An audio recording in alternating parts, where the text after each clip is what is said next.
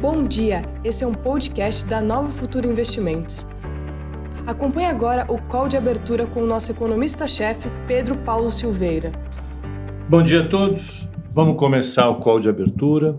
Hoje, dia 21 do 7, mercado lá fora está andando bem.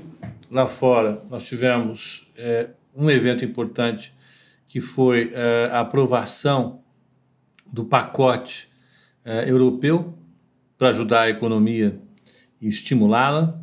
Isso é importante. É, temos aqui no Brasil a discussão da reforma tributária e a discussão da, do Fundeb. Ambas vão acontecer e o governo está meio ah, mal posicionado em ambas. Né? E, e, isso deve gerar algum tipo de preocupação por conta basicamente de como vai ser encaminhado, principalmente a reforma da Previdência, é, como vai ser encaminhada no Congresso. Isso pode levar a algum tipo de, de tensão, já que é uma questão importantíssima, é uma questão que requer é, é, é atenção por parte do mercado e vai, com certeza, produzir alguma, alguma vol. Uh, o que eu vou destacar aqui, só para a gente lembrar, como ponto de, de referência, o Financial Times traz, segundo a série Fluff da, da agência Estado, ela traz um, um artigo hoje, o Financial Times traz um artigo hoje sobre a crise da dívida da América Latina que pode acontecer, pode acontecer uma crise de dívida na América Latina e pode uh, uh, produzir mais estragos do que a dívida dos anos 80. Isso eu duvido muito. A, crise dos anos 80 na América Latina foi uma, uma crise pavorosa porque ela, ela, ela resultou do fim de um ciclo altamente especulativo que aconteceu nos países avançados em relação à América Latina. Uh, nós tivemos um ciclo de crescimento forte uh, uh, na década de 60, virada dos anos 70, que produziu uma inflação elevada, isso acabou produzindo uma acomodação das economias, e logo depois, de maneira surpreendente, o petróleo começou a subir. As receitas de petróleo elas eram aplicadas em Londres e em Nova York, geraram um, um, enorme excesso de poupança no mundo por parte desses países, porque eles não conseguiam gastar o que eles ganharam com o excesso de renda. Só para vocês saberem, o petróleo saiu de 30, 40 centavos o barril para 12 dólares o barril. Vocês imaginem o quanto você não transferiu de renda dos diversos países do mundo que eram importadores de petróleo para os países exportadores. E os países exportadores não tinham de gastar isso. Eles mandavam esse dinheiro para Nova York e para Londres, sobrava dinheiro no caixa dos bancos. O que os bancos fizeram com isso? Em algum momento eles descobriram a América Latina e começaram a emprestar dinheiro para a América Latina de maneira muito intensa. Os países da América Latina tinham se arrebentado uh, uh, durante a crise do petróleo, com a alta dos preços do petróleo, todo mundo aqui importava petróleo. Isso gerou um déficit de transações correntes o déficit de transações correntes foi financiado com dívida. Então, ao longo desses anos, a dívida externa, as dívidas externas dos países latino-americanos subiram fortemente e foram financiadas com os dólares gerados ah, ah, nos balanços de pagamentos dos países produtores de petróleo. É, chegou algum momento em que essa bicicleta parou de ser pedalada, particularmente quando Paul Volcker subiu a taxa de juro americana de algo como 9, 10% para 19%, chegou a, em algum momento a 21%. Esse, esse é o Fed Fund que a gente olha aqui, que hoje estão zero. O Paul Volcker subiu para quase 20%. Na hora que ele subiu para quase 20%, os países latino-americanos não conseguiram pagar a dívida e eles simplesmente, pum, desabaram. Né? As consequências disso, entre outras coisas, foram as quedas em série de todos os, regimes, todas as ditaduras militares da América Latina. E elas embarcaram, evidentemente, em processos hiperinflacionários, inflacionários, né? inflações elevadas. Foi um período pavoroso e que levou a uma série de não pagamentos, de defaults dessas dívidas, das dívidas da América Latina. Uh, uh, os bancos se juntaram num, num, num consórcio chamado Clube de Paris e aí veio, né? Um longo período de negociação. Essa negociação, no caso do Brasil, ela só foi ser encerrada no governo Itamar, né? Por uma equipe liderada na época uh, pelo Bracher e pelo Malan.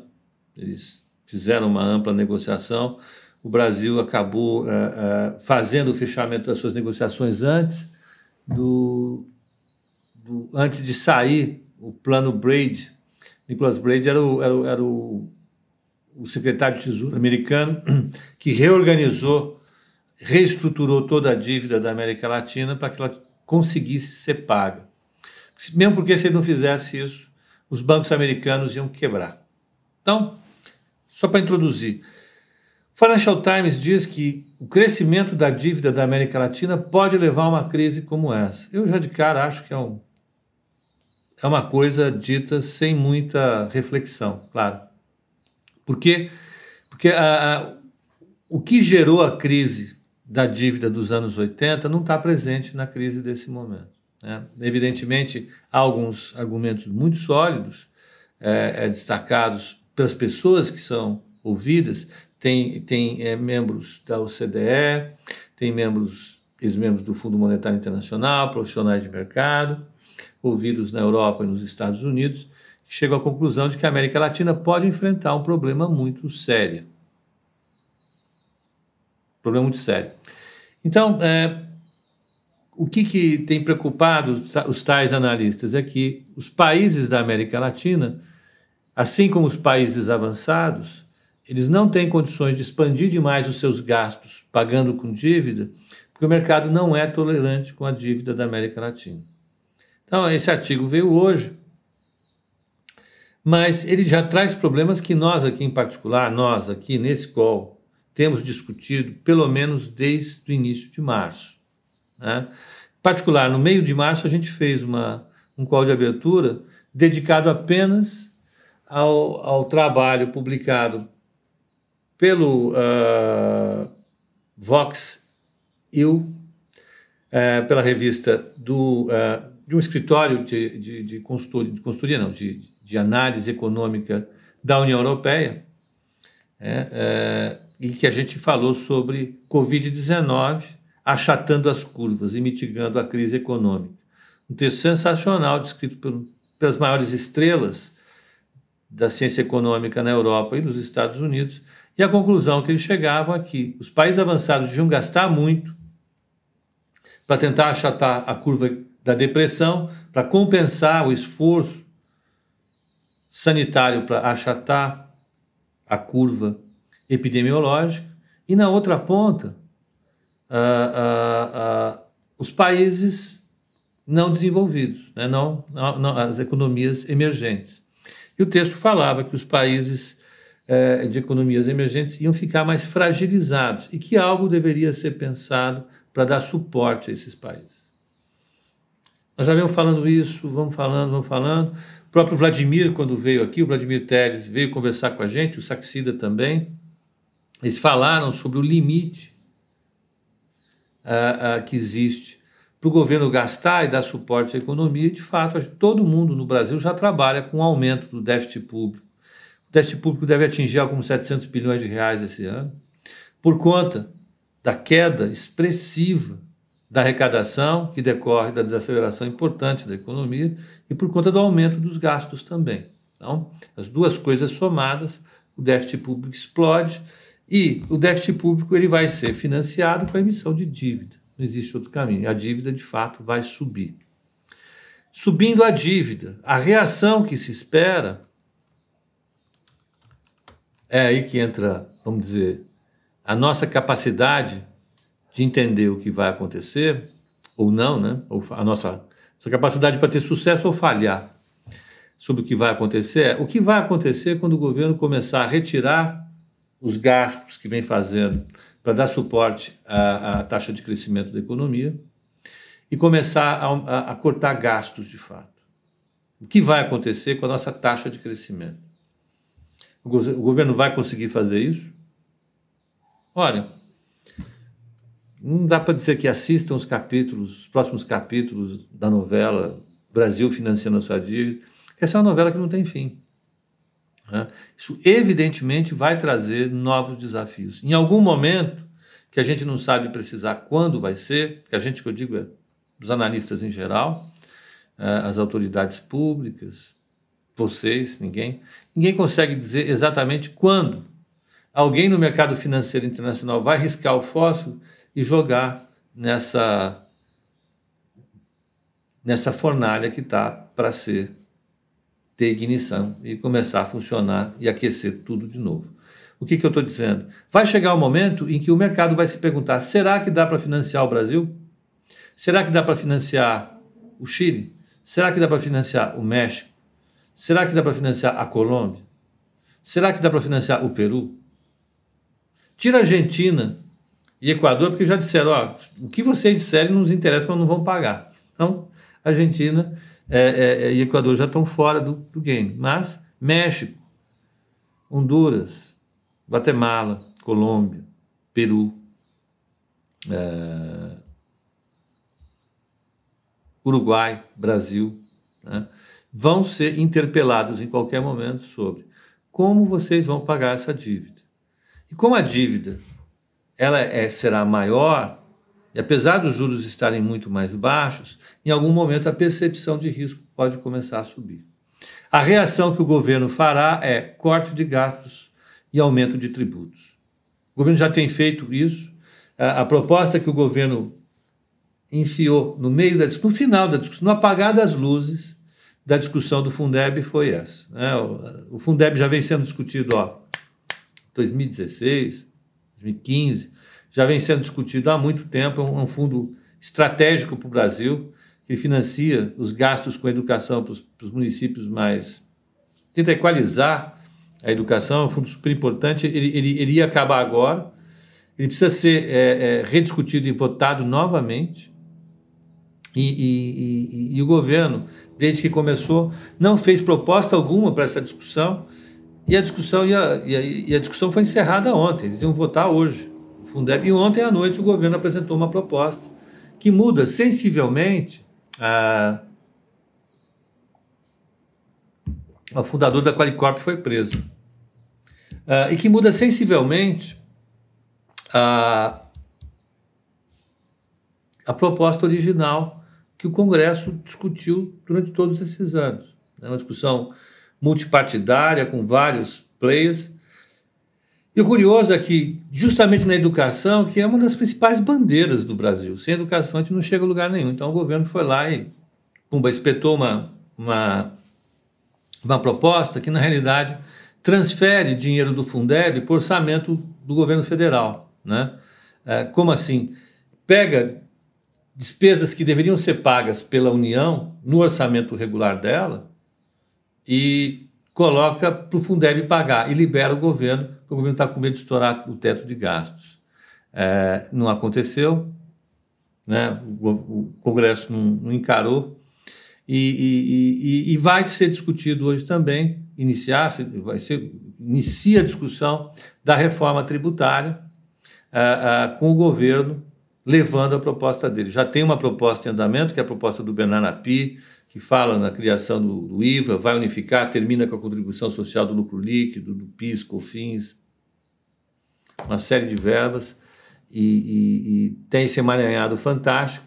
E a proposta do governo vai para a discussão hoje, vai ser apresentada hoje, começa a ser discutida, e a gente vai ter nesse, nesse longo processo uma discussão razoavelmente intensa do que é, de que perfil de arrecadação e de gastos nós vamos ter a partir do ano que vem. Me parece né, que isso vai chamar a atenção dos é, investidores e pode ser que a partir daí o, o mercado comece a ficar um pouco mais atento à questão do déficit. Por enquanto, ele não está.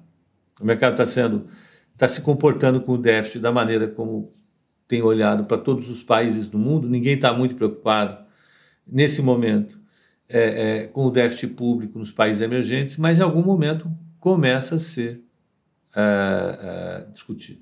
Tá? Então, é, hoje temos essas duas discussões em Brasília, Fundeb e reforma é, tributária, e o mercado vai acompanhar. Tá? Num dia que promete ser bom, pelo menos lá fora. O, o, o, a Europa conseguiu ajustar as desavenças que existiam, principalmente a Holanda. A Holanda estava reticente com a proposta. A Holanda é, exigia um ajuste fiscal firme, a Itália preocupada diz que não, essa discussão natural, mas eles fecharam a proposta e isso fez com que o exterior subisse. Né? Ah, não há dados econômicos hoje. Ah, a discussão, ah, quer dizer, a recepção das notícias positivas ah, das vacinas foi excelente, né? Particularmente a, a, vacina de Oxford, com o, o, o trabalho publicado, o paper publicado ontem na The Lancet, que é uma revista científica, médica, uh, britânica, eh, entusiasmou o mercado, porque os, os, os resultados foram é, aparentemente muito positivos, é, e, e, ela vai partir para a terceira fase, na qual, inclusive, o Brasil vai participar. O Brasil vai participar de todas, parece. É, porque nos Estados Unidos e Brasil são os dois grandes é, centros da, da doença no mundo hoje, né? Então, é isso que a gente vai, vai ver hoje, o mercado entusiasmado lá fora com a Europa e com a vacina da Oxford. Vamos, vamos lá. Então, como é que fechou os Estados Unidos ontem? Ó, ontem o Dow ficou no 0 a 0, 0,03 de alta. Ah, deixa eu compartilhar a tela para os adictos da tela. S&P 500 0,84 de alta e Nasdaq 2,51 de alta. Na Ásia, como é que foi o pregão? Nikkei subiu 0,73, Tóquio subiu 0,73, Hong Kong subiu 2,31, Xangai ficou de lado, subiu só 0,20. Bombaim subiu 1,37, Singapura subiu 0,50. Na Europa, Londres subiu 0,54, DAX de Frankfurt 1,81 de alta, Paris 1,28 de alta, Milão 1,95 de alta e o IBEX de Madrid 1,63 de alta. Fazer quando o cara tem mania, ele tem mania. Se ele não faz o que ele faz todo dia, prejudica tudo. Então, dia 21 do 7, anotar a taxa de juros. Vamos para os taxas de juros. Ó. Primeira taxa de câmbio, ó, o euro está 1,1441, subiu um pouquinho mais em relação ao dólar, e o iene 107,26 parado. Título de 10 anos dos Estados Unidos 0,62, é praticamente onde ele estava ontem. Ontem ele estava 0,618, que é 0,62, então está lá. Título de, da Alemanha menos 0,46, caiu um pouquinho, e no Japão 0,016. O Zé Gustavo, o Zé Gustavo está pedindo para eu falar sobre a varejo e, e, e, vale. Eu já vou falar, tá? Ok. Uh, título de 10 anos dos Estados Unidos. Dádivas fala, ó, entrega do texto da reforma tributária hoje.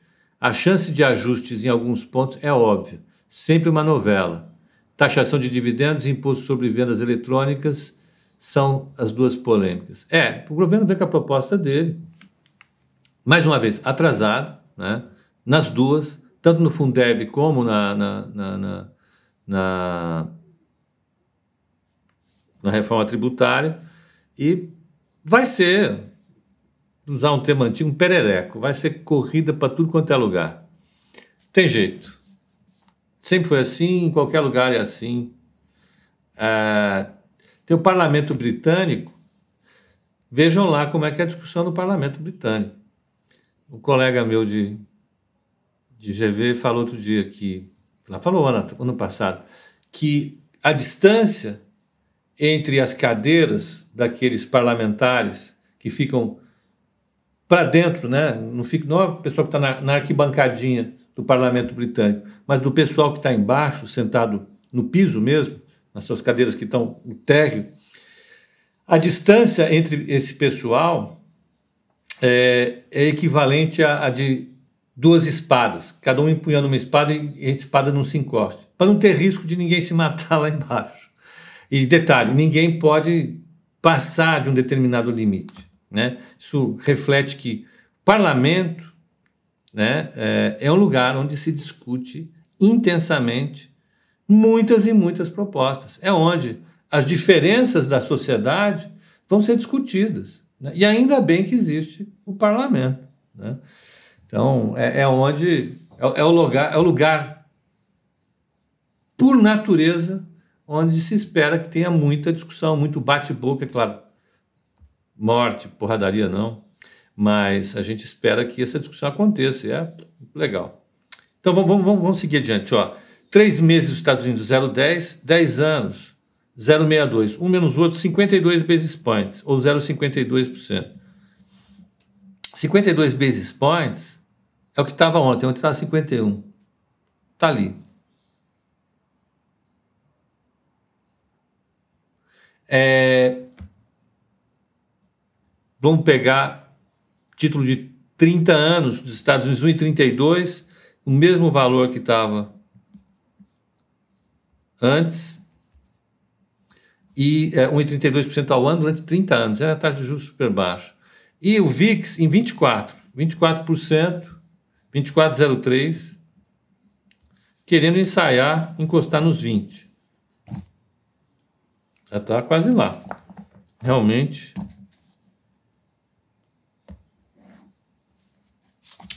Estamos quase lá. Deixa eu ver o que tem aqui. Está tudo bem.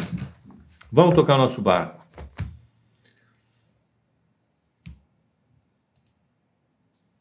Futuro dos Estados Unidos.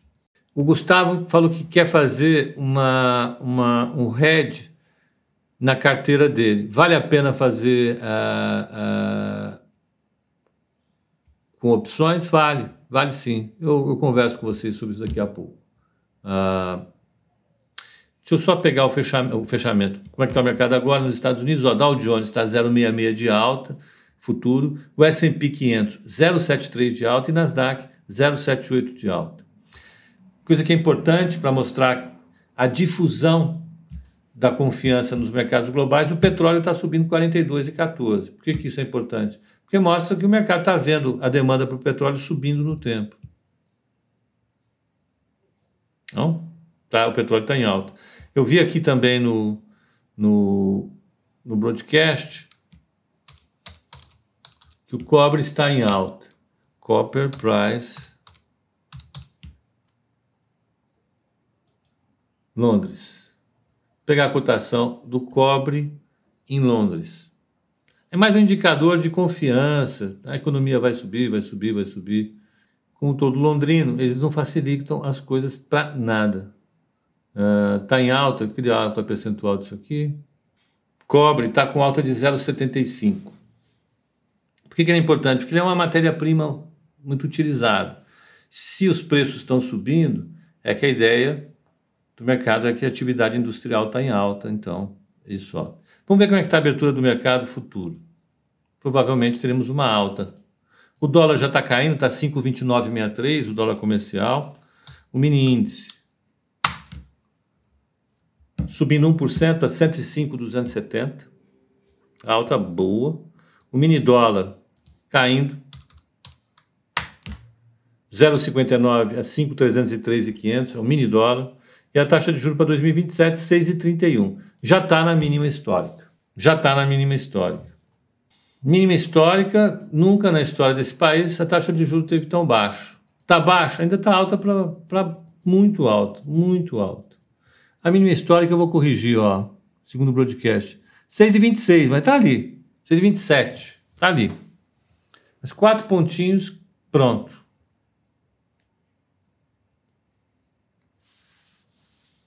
Ó, então vamos pensar aqui. Os indicadores de risco estão caindo, o otimismo global está aumentando, né? E o dia deve ser de reflexo disso, né? dessa, dessa melhora contínua desses indicadores, o preço do petróleo subindo, VIX caindo, né? todo mundo caindo e vamos ter um dia, portanto, de alegria nos mercados acionários globais.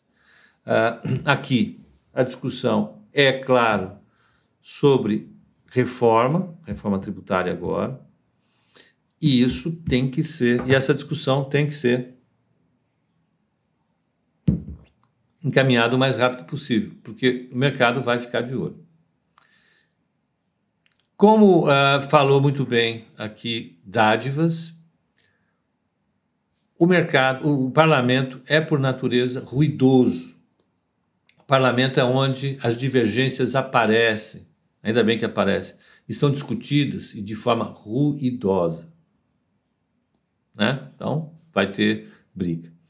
Alguém pergunta aqui no Instagram uh, o que pode acontecer com a Via Varejo por ter soltado as informações. O que aconteceu ontem? A Via Varejo foi no Twitter dela e soltou algumas parciais importantes de vendas de diversos setores, vendas explosivas assim. Então, era o pessoal da área de marketing da empresa comemorando os excelentes indicadores dela. Em algum momento, acho que por volta da meio-dia, área de RI, de relações com investidores, que é responsável pela divulgação de informações, pelo relacionamento com os órgãos reguladores, olhou aquilo lá e falou: hum, soltaram essa coisa. É como se o Vini, nosso marketing, o Ângelo, eles resolvessem do nada falar sobre: olha, participem da, da emissão da oferta pública inicial, essa chamate Alvarenga que vai lançar, é uma excelente. Não falam comigo, vão lá do nada, fazem o relatório, pumba, toca o pau e divulga para todas as nossas redes sociais. Automaticamente isso infringe um, um, um, dispositivo regulatório, segundo o qual as corretoras que participam de IPOs não podem falar sobre os IPOs. E, a, e a, evidentemente que a, que a sanção da CVM nesse caso seria suspender imediatamente a participação da Nova Futura no IPO dessa, dessa empresa, do tal Chamate Alvarenga, porque esse nome não tem a menor ideia, veio na memória. Ah, no caso da Via Varejo, ela vai ter problema com a CVM sim, porque ela soltou informações prévias do balanço dela sem ter comunicado antes para a CVM. Você tem que fazer toda a comunicação pública sobre eventos que afetem o balanço, que afetem a gestão da empresa, que afetem o mercado. Todos os dados que vão ser publicados pela empresa devem ser feitas, devem ser feitos, as publicações devem ser feitas de forma isonômica para todos os investidores receberem ao mesmo tempo. Ninguém ter acesso privilegiado à informação.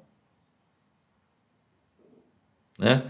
Como é que ela faz isso? Ela pega o comunicado que ela vai fazer, manda para a CVM como fato relevante, como alguma coisa do gênero, publica na CVM e depois publica no site de RI.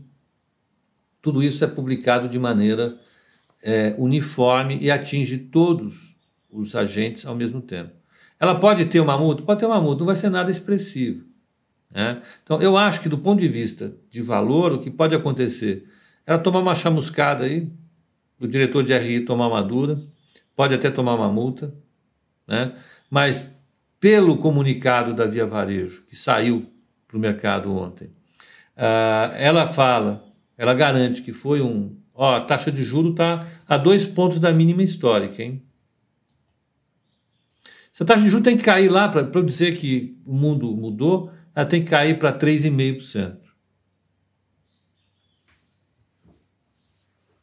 É, é. Bom, mas não vai abater. Pois é. Eu estou falando. Né? É, é exatamente isso que eu estou falando. O Brasil pagar um prêmio de 5% em relação ao título do Tesouro é porque está longe longe, longe o período em que a gente vai ser. Uh, uh, então, essa comunicação da, da, da, Via Varejo, de fato, não atingiu de maneira equânime o mercado, porque veio pelo Twitter, não foi informado pela CVM, foi atrapalhado. Mas, ó, isso ajudou a puxar o papel ontem. Quer minha opinião sincera, franca? eu acho que o mercado, se bater na, na Via Varejo hoje, vai ser pouco, porque o dado é real. Eles divulgaram de maneira errada, foi. Mas é real. É, acidentes acontecem em qualquer, em qualquer, em qualquer situação.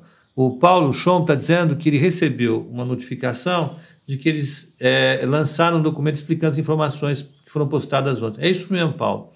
Eles tiveram que fazer isso para explicar para a CVM, porque a CVM questionou.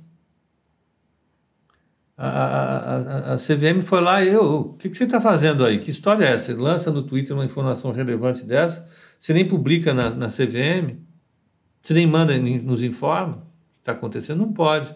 Aí eles já estão planejando a defesa deles, dizendo: olha, de fato houve um erro, foi um equívoco da, corretora, da, da, da, da, empresa.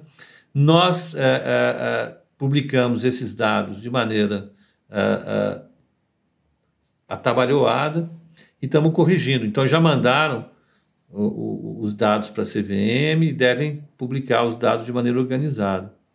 Ah, não pode acontecer isso, mas veja, dentro do que das falhas graves, essa é uma falha, eu vou ser muito franco, falha menor. Para mim foi claro que foi um, uma atrapalhada da área de marketing. Né? É isso. É, é, o pessoal foi. Eu vou, vou, chamar, vou achar que esse foi um erro de boa fé. Né? Ou seja, não teve intenções escusas da empresa na hora de publicar o balanço. Porque às vezes a gente pode desconfiar, soltar esse balanço para puxar o valor da ação. Tinha um cara que estava comprado, ele se beneficiou, ele vendeu lá máxima, ganhou muito dinheiro. Não acho que foi isso, eu acho que a CVM vai. É, é, pode culpar o estagiário? Eu acho que tem três o Fábio Fabrício Assi está dizendo, pode culpar o estagiário. Tem três candidatos naturais a serem sacrificados nesse momento, pela ordem de grandeza: o pessoal da TI, o pessoal do marketing e o estagiário. Pega os três, dá uma dura e vamos seguir para frente. Mas eu acho que é, que é isso. Tá? É, é, brincadeiras à parte, eu acho que foi um acidente. Sinceramente, eu acho que foi um acidente. Né? É, é o Paulo Chão, desde que os dados não sejam forjados. É, eu acho que me parece que, que não foi o caso. Eu vou, eu vou a, a, a, acreditar nisso, tá? Vou acreditar nisso. Então, gente, né, nós tivemos isso de, de, de eventos. Teve a Qualicorp, que deve sofrer hoje com a, a, a, a, prisão do seu fundador. Evidentemente, isso, isso produz ruído, porque poxa, né, afeta reputa é um problema reputacional, além do risco legal, né? Então a, a, a, a gente vai a, acompanhar hoje o mercado são as duas que vão ficar aí no olhar do povo. Além disso, me falaram sobre a, a, a, a Vale. A Vale ela soltou as parciais, as prévias da produção dela, a produção dela não caiu na crise. É, é claro que ela teve problemas com as vendas, as vendas caíram, mas a produção não caiu, ela está bombando. A, a, a, produção no SD11, que é uma plataforma, é, é uma plataforma de coleta e preparo do minério de ferro, depois coloca ele numa esteira no meio da floresta, é um projeto gigantesco a produção atingiu recorde, eles vão, eles vão, eles têm dados muito fortes. Deixa eu ver se tem a, a Wall Street Journal. O que, que você vai pegar? Vamos ver, vamos ver se tem pré-mercado da Vale hoje. Pode ser que tenha. Vamos ver se tem pré-mercado. Não. Aqui não tem pré-mercado. Vamos ver o EWZ. Mas a Vale deve ter uma, uma performance positiva hoje, porque esse dado foi muito importante, foi muito importante, né? É, mostrou uma, uma, uma, um resultado, uma, uma, produção operacional forte, Ó, o Fernando, ele trabalhou, é 711D, ele trabalhou lá. Você trabalhou lá, Fernando? Puxa vida. Lá loucura. Ó, o, o, o, o EWZ está subindo em 97 lá fora. Né? O mercado é de alta, então hoje ah, ah, nós devemos acompanhar isso eh, ao longo do dia e vamos discutir no call de fechamento. Então, para você do, do Instagram, um excelente dia, um excelente pregão e até o call de fechamento às 18 horas, tá bem? Até lá.